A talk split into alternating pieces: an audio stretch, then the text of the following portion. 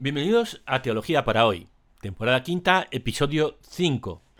En esta quinta temporada estamos recorriendo el Evangelio según San Juan, y en este quinto episodio vamos a hablar de la expulsión de los vendedores del templo. Juan capítulo segundo, versículos 13 al 22. La semana pasada comentamos el episodio de las bodas de Caná, el primer signo que Jesús realizó. Decíamos en aquel episodio que en el Evangelio según San Juan las bodas de Caná forman un díptico con el siguiente pasaje, que es el que vamos a estudiar hoy, la expulsión de los vendedores del templo. Ambos episodios tratan de la manifestación de Jesús como el portador de la gloria de Dios. Pero mientras que el primero sucede en Caná, en un clima amable, Jesús está en casa, en su tierra, con su familia y sus amigos, en este, este segundo esta segunda hoja del díptico ocurre en Jerusalén, en un ambiente de hostilidad. Comenzamos a leer. Capítulo segundo, versículo 13. Se acercaba la Pascua de los judíos y Jesús subió a Jerusalén. Cerramos aquí la cita. En los sinópticos Jesús realiza un único viaje a Jerusalén y la narración de este viaje, desde Galilea hasta la capital, lleva en cualquiera de esos tres evangelios varios capítulos, dura varios capítulos. En Juan, sin embargo, basta un versículo para indicar el cambio de escenario. Y esto se va a repetir varias veces a lo largo de la narración de este Evangelio. Jesús tan pronto está en Jerusalén como está en Galilea. En realidad, en la práctica, ir de Galilea a Jerusalén supone un viaje de al menos 150 kilómetros, depende del punto exacto de origen y de la ruta elegida. Caminando una semana.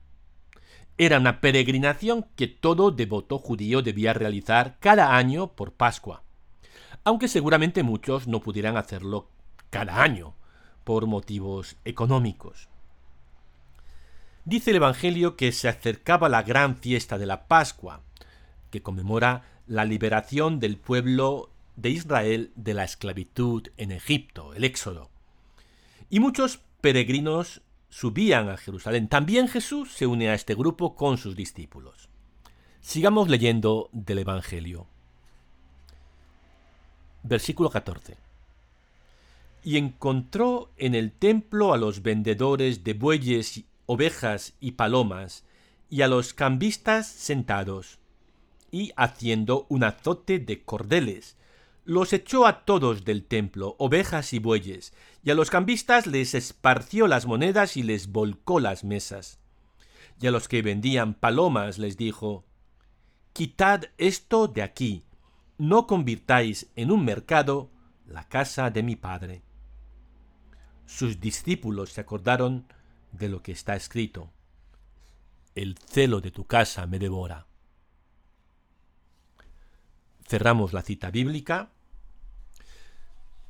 Está claro que se trata del episodio de la expulsión de los vendedores del templo que también narran cada uno de los otros tres evangelios.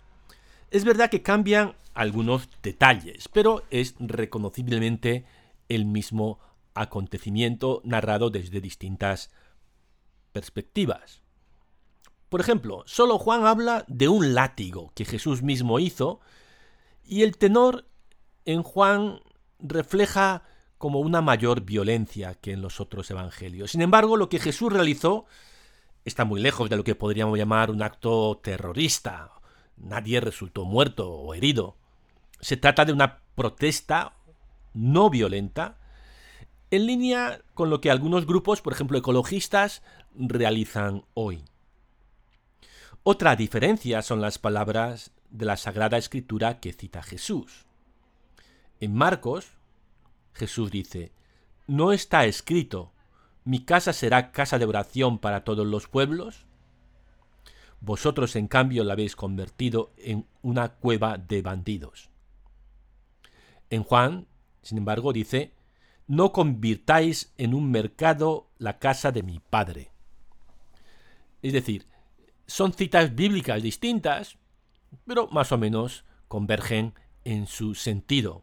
Jesús está protestando principalmente contra la mercantilización del templo, con los líderes de aquel lugar, los responsables de aquel lugar que habían convertido el templo en un negocio. La diferencia, sin embargo, que más llama la atención entre los sinópticos, entre los otros tres evangelios y Juan, es que la acción en los sinópticos, esta acción en los sinópticos, tiene lugar al final de la vida de Cristo. Concretamente en lo que nosotros llamamos el lunes santo. Jesús entra en Jerusalén un domingo, lo que nosotros celebramos como el Domingo de Ramos, y al día siguiente, lunes, realiza esta acción de protesta en el templo. Nada más terminar, los responsables del templo se reúnen para decidir cómo acabar con Jesús, cómo quitarlo de en medio. Y efectivamente, a los cinco días, si esto ocurrió un lunes, el viernes Jesús está muerto. En Juan, sin embargo, la acción, este episodio que acabamos de leer, sucede al principio del ministerio público de Jesús. Dos años faltan aún para su muerte. Por lo que una de las dos opciones no puede corresponderse con los datos históricos. O bien Jesús expulsó a los vendedores del templo cinco días antes de su muerte, o bien lo hizo dos años antes de su muerte. Las dos cosas a la vez no pueden ser. Lo que la mayoría de los expertos piensan es que lo que sucedió históricamente es lo que reflejan los evangelios sinópticos y que Juan ha cambiado la, eh, eh, el tiempo, la cronología de este evento por motivos teológicos, es decir, para transmitirnos una verdad de fe. Y lo que Juan nos está diciendo es toda la vida de Jesús, todo el ministerio público de Jesús, toda la vida pública de Jesús. Hay que leerlo a la luz de este acontecimiento. Y por, y por eso nos lo narra al principio y no al final, como harán los sinóticos y como muy probablemente sucedió históricamente mente. Vamos a seguir leyendo. Versículo 18. Entonces intervinieron los judíos y le preguntaron, ¿Qué signos nos muestras para orar así? Jesús contestó, Destruid este templo y en tres días lo levantaré. Los judíos replicaron, 46 años ha costado construir este templo, ¿y tú lo vas a levantar en tres días?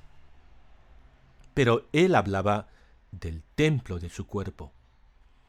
Y cuando resucitó de entre los muertos, los discípulos se acordaron de lo que había dicho, y creyeron a la escritura y a la palabra que había dicho Jesús. Cierro comillas.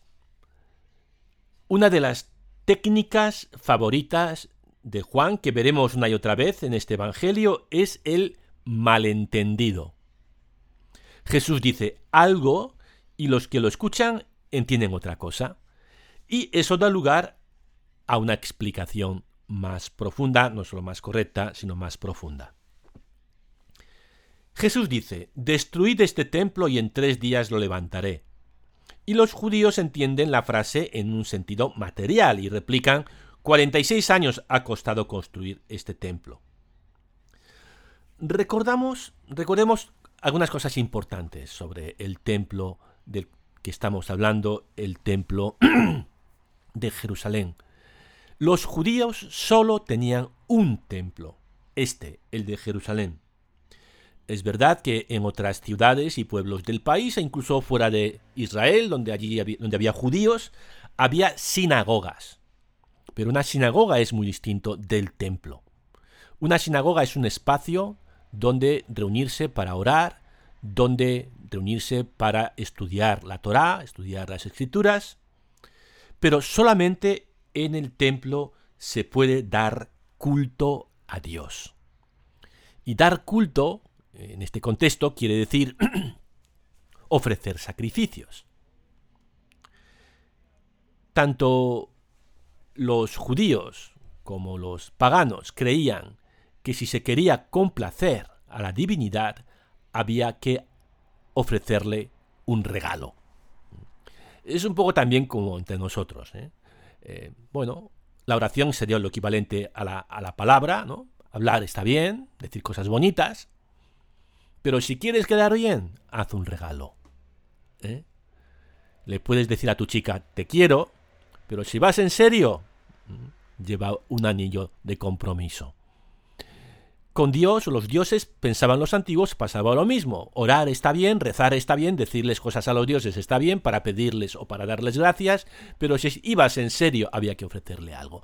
Y lo que había que ofrecer era un animal sacrificado. Lo más parecido a un ser humano, algo vivo y además algo que se come. ¿eh? Porque pensaban que los dioses disfrutaban ¿eh? con esta ofrenda. Se mataba un animal delante del templo, sobre el altar, se ofrecía parte de la carne a Dios, a los dioses, y parte el oferente se lo comía con su familia y así entraban en comunión con la divinidad. En el templo de Jerusalén, eh, los templos, los templos de los de los de la antigüedad no son como nuestras iglesias, ¿eh? ni siquiera como, como los las sinagogas o las mezquitas que tenemos hoy en el mundo actual. Eh, tanto las iglesias como las sinagogas como las mezquitas son lugares de reunión, lugares de oración, y la gente entra en estos espacios para rezar a Dios. No así en los templos de la antigüedad, ni en Jerusalén ni en los templos paganos. Uno se queda fuera, porque en el templo mora un Dios. Es el habitáculo de una divinidad y uno no puede acercarse a la divinidad. Solamente los sacerdotes podían entrar en el templo, pero la gente normal se quedaba fuera y ofrecía los sacrificios fuera porque ponerse en presencia de la divinidad era considerado como algo peligroso, te jugaba la vida. Por eso uno no entraba, a menos que fuera un sacerdote especialmente preparado, en el templo, sino que se quedaba fuera para ofrecer esos sacrificios. En los templos paganos, en el interior, había una estatua de una diosa o de un dios. En el caso del templo de Jerusalén, en el caso del templo de Yahvé, no había una estatua porque Dios prohibió expresamente hacer estatuas, imágenes suyas. Lo que había era algunos objetos sagrados. Y pensaban los judíos que Dios se hacía presente ahí que había una presencia de Dios en el templo. Y es difícil de exagerar la gran importancia que tenía el templo para los judíos de la época de Cristo. Era el lugar sagrado que hacía de la ciudad de Jerusalén la ciudad santa. ciudad, si Jerusalén es la ciudad santa es porque tenía el templo. Y si Israel era la tierra santa era porque estaba el templo en su centro. El templo era el lugar donde el cielo tocaba la tierra, donde había una presencia de Dios. Y, la palabra presencia en hebreo se dice Shekinah. Shekinah, el lugar donde habita, donde mora, donde está presente Dios. Su presencia es su Shekinah. Y, esto eh, apareció ya en Juan. En el capítulo 1, versículo 14, en el prólogo, podemos leer, la palabra se hizo carne y habitó entre nosotros. En griego, hosar, hologos sarx egeneto kai eskenosen en gemín.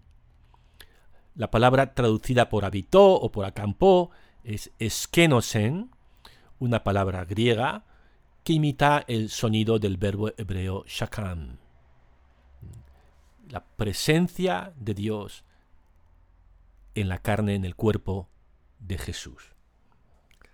Bien, decíamos que para dar culto, tanto los judíos como los paganos pensaban que tenían que ofrecer un animal sacrificado en un altar delante del, del, del templo. Y esto solo se podía hacer en Jerusalén, solo se podía hacer en este templo. Hay un solo Dios y un solo templo, el templo de Jerusalén. Recordemos brevemente la historia de este templo.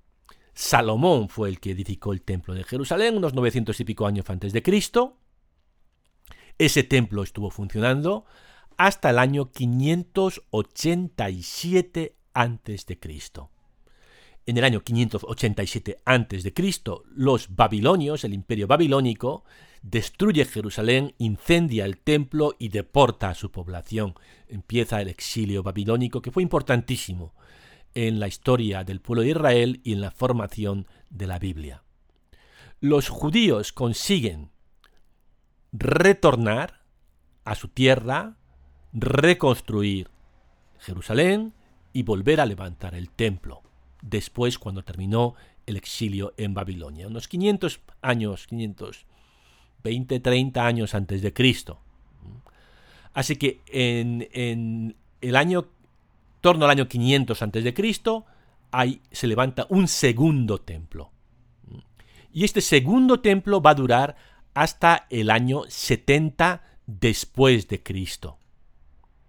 Por lo tanto, los historiadores llaman período del segundo templo al comprendido entre aproximadamente el 500 antes de Cristo hasta el 70 después de Cristo, puesto que en este periodo el segundo templo está en pie. Y es el templo, obviamente, que conoce Jesús.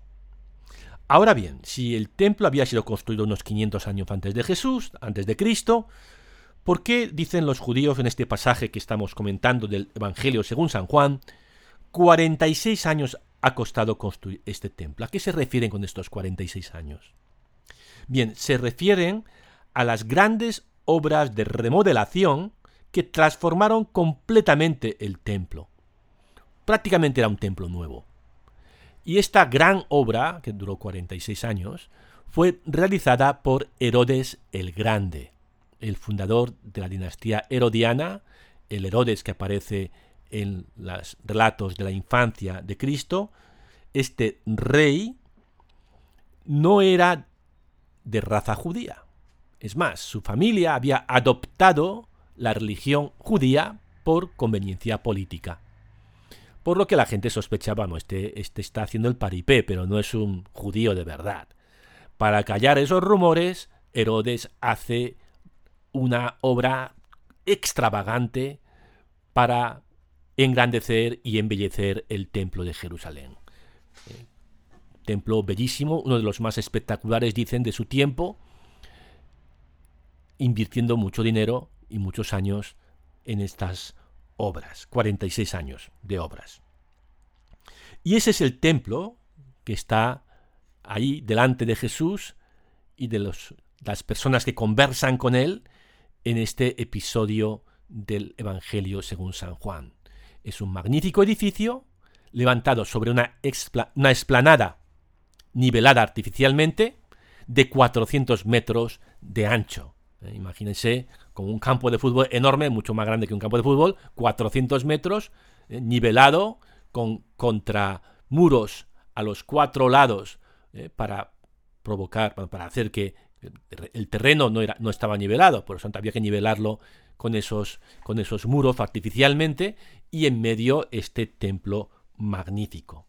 Hoy sobre esa superficie, y exactamente en el lugar donde estaba el templo judío, se levanta la mezquita de la roca, el tercer lugar más sagrado del, del Islam. Seguro que han visto esta imagen en la televisión, si no lo pueden buscar en Internet.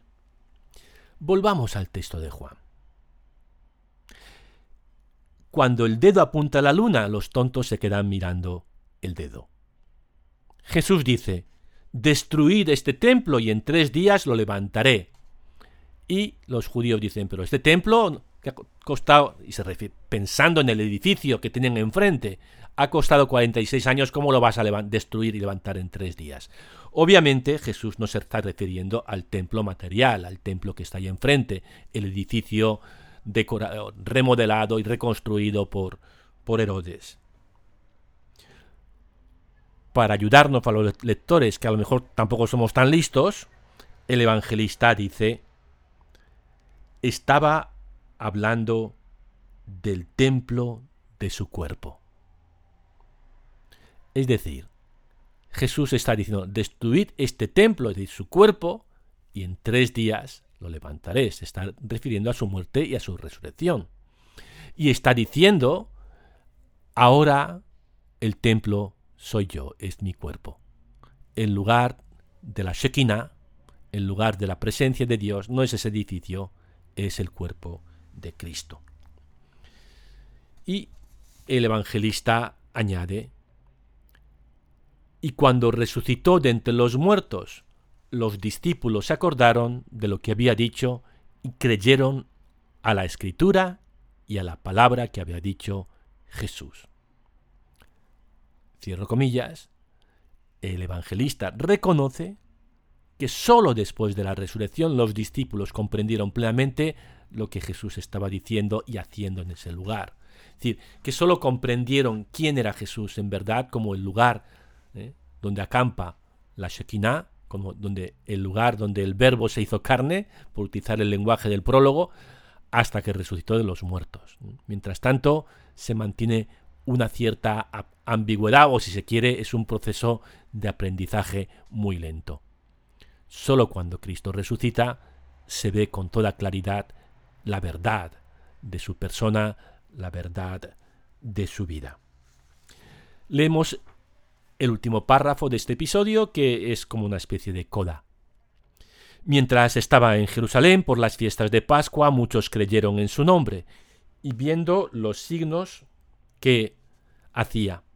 Pero Jesús no se confiaba a ellos porque los conocía a todos y no necesitaba el testimonio de nadie sobre un hombre porque él sabía lo que hay dentro de cada hombre. Cierro comillas. Algunos acceden a la fe, es decir, al conocimiento de quién es Jesús verdaderamente, y otros no. Pero Jesús sabe lo que hay en el interior de cada uno. Terminamos nosotros también los episodios de las bodas de Caná y del templo, lo que hemos visto la semana pasada y esta, son, tienen un valor programático en la narración del Evangelio. Son el comienzo de la manifestación de Jesús, como aquel que viene a inaugurar, en el caso de las bodas de Caná, la fiesta que culmina la historia de la salvación, y en el caso del episodio de hoy, como aquel en cuyo cuerpo reside la presencia de Dios. Vamos con la pregunta. ¿Qué lugares o realidades son para ti templo? Es decir, ¿en qué realidades concretas encuentras una presencia de Dios? Hasta la semana que viene.